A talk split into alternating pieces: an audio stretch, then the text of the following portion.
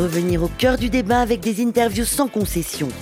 Dans ta France, part à la rencontre de celles et de ceux qui façonnent quotidiennement notre pays. Avec comme seul mot d'ordre la liberté d'expression.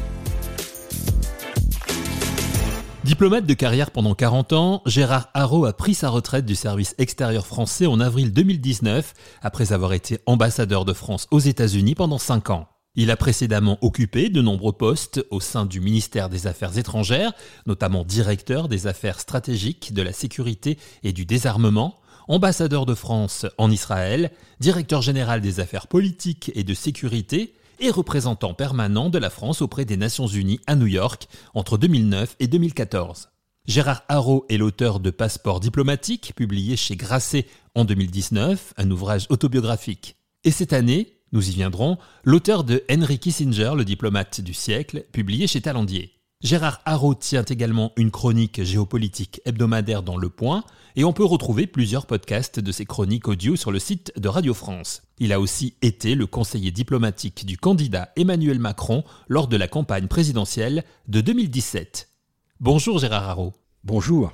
Cette émission s'appelle Dans ta France et avec vous, si vous le voulez bien, et parce que c'est votre domaine d'expertise, nous allons évoquer la situation de la France dans le monde.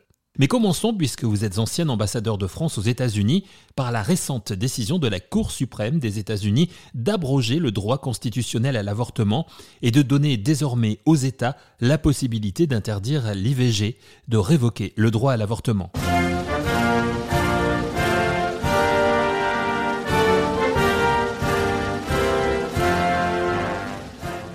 Cette décision est-elle, selon vous, irrévocable? Alors, la lutte euh, autour du droit à l'avortement, euh, c'est une lutte qui traverse l'histoire des États-Unis depuis maintenant 50 ans. Euh, le droit à l'avortement a été reconnu au niveau fédéral par la Cour suprême en 73 et depuis lors, euh, dans un pays qui est très religieux, euh, que, sont les États-Unis, la lutte pour revenir sur ce droit à l'avortement n'a jamais cessé. Aujourd'hui, la Cour suprême, très conservatrice, est donc revenue sur sa jurisprudence, eh bien, ce qui veut dire que maintenant, le droit à l'avortement sera défini selon les États.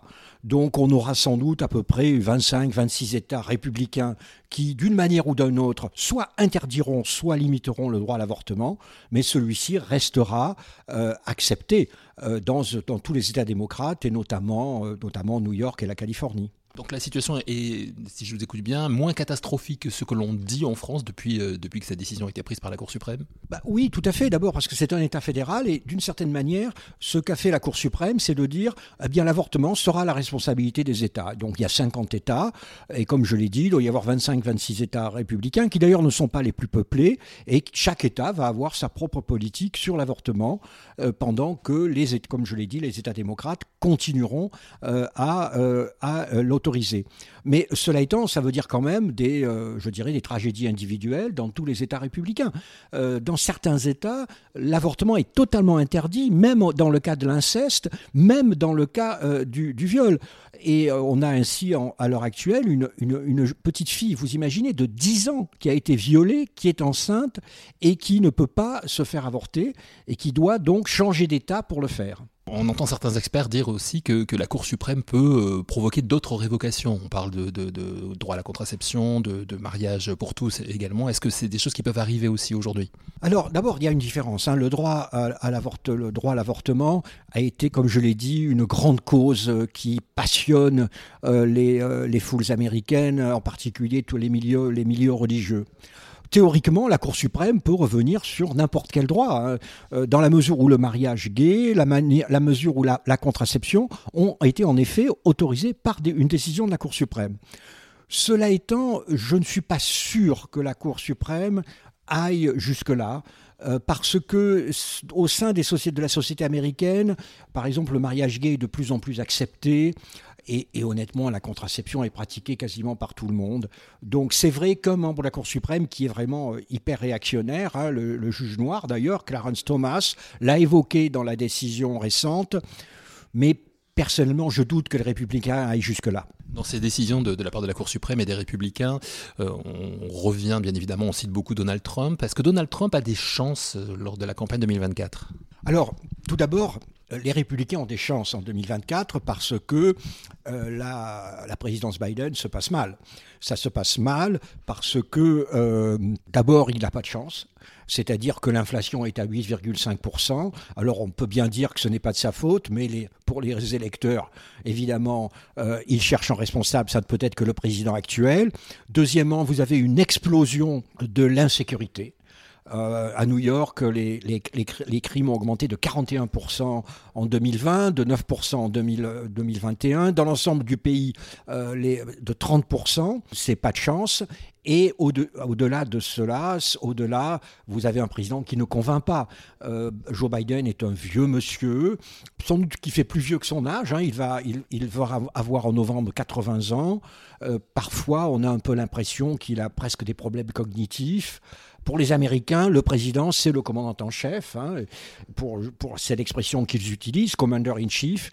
Et là, franchement, euh, il est difficile de voir en, Joe Biden un, commandant en chef. Donc, c'est plutôt du côté des républicains. Les républicains, je, déjà aux élections législatives de novembre 2022, à mon avis, je suis à peu près convaincu, comme tout le monde, que les, les républicains vont l'emporter, c'est-à-dire l'emporter une ou deux chambres.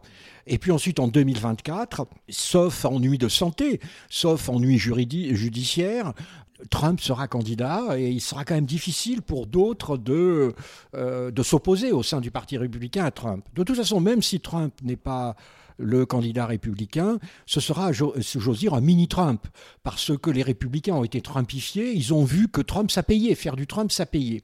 Et donc tout le monde parle, par exemple, du gouverneur de Floride, euh, Monsieur DeSantis.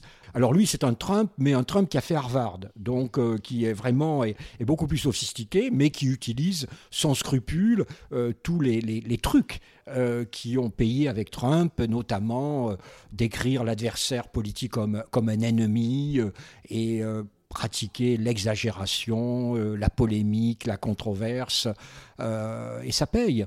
Et donc, donc de nouveau, nous risquons d'avoir euh, une surprise pas très bonne en, novembre 2024. Mais côté démocrate, euh, si Joe Biden, par son âge, par euh, sa cote de popularité qui n'est pas bonne, comme vous nous le disiez, est-ce que s'il décidait de ne pas se présenter, de jouer à la carte Kamala Harris, par exemple, est-ce que ça pourrait donner une chance supplémentaire aux démocrates? Alors bon, déjà, les, selon les sondages, quasiment les deux tiers des Américains ne préféreraient que Joe Biden ne se représente pas. Moi, je, je connais assez bien Joe Biden, je l'ai fréquenté, et honnêtement, je doute qu'il puisse être capable de faire une campagne électorale en 2024. Je dirais qu'il faut être lucide.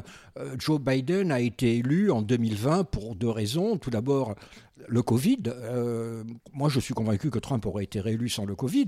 Et en plus, non seulement le Covid en soi, mais aussi le Covid a permis finalement à Joe Biden de ne pas faire campagne. Il a passé tout le temps dans, dans le basement de sa maison euh, parce qu'une vraie campagne électorale, le, Joe Biden contre cette bête de scène qu'est Trump, serait sans doute mal tourné pour Joe Biden. Alors, s'il ne se présente pas, tout le monde parle évidemment de Kamala Harris.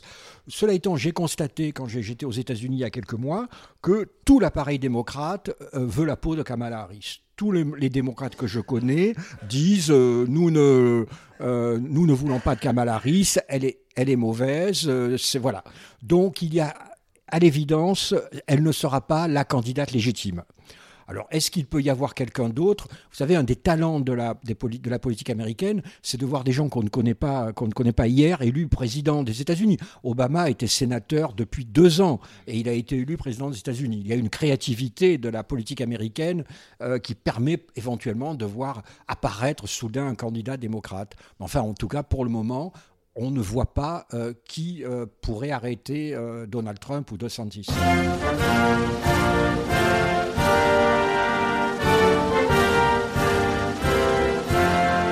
Et cela nous permet de faire le lien avec la France qui a connu aussi très récemment un cas similaire avec Emmanuel Macron élu président de la République en 2017, seulement moins de trois ans après que les électeurs français l'aient découvert en tant que ministre de l'économie. Merci à Gérard Haro de son analyse sur la situation politique aux États-Unis, lui qui fut l'ambassadeur de France au pays de l'oncle Sam de 2014 à 2019. Dans le deuxième épisode de notre entretien pour Dans ta France, nous nous intéresserons avec Gérard Haro à la situation politique actuelle dans notre pays et en Europe. Dans ta France, votre liberté d'expression. Un podcast Faire de lance.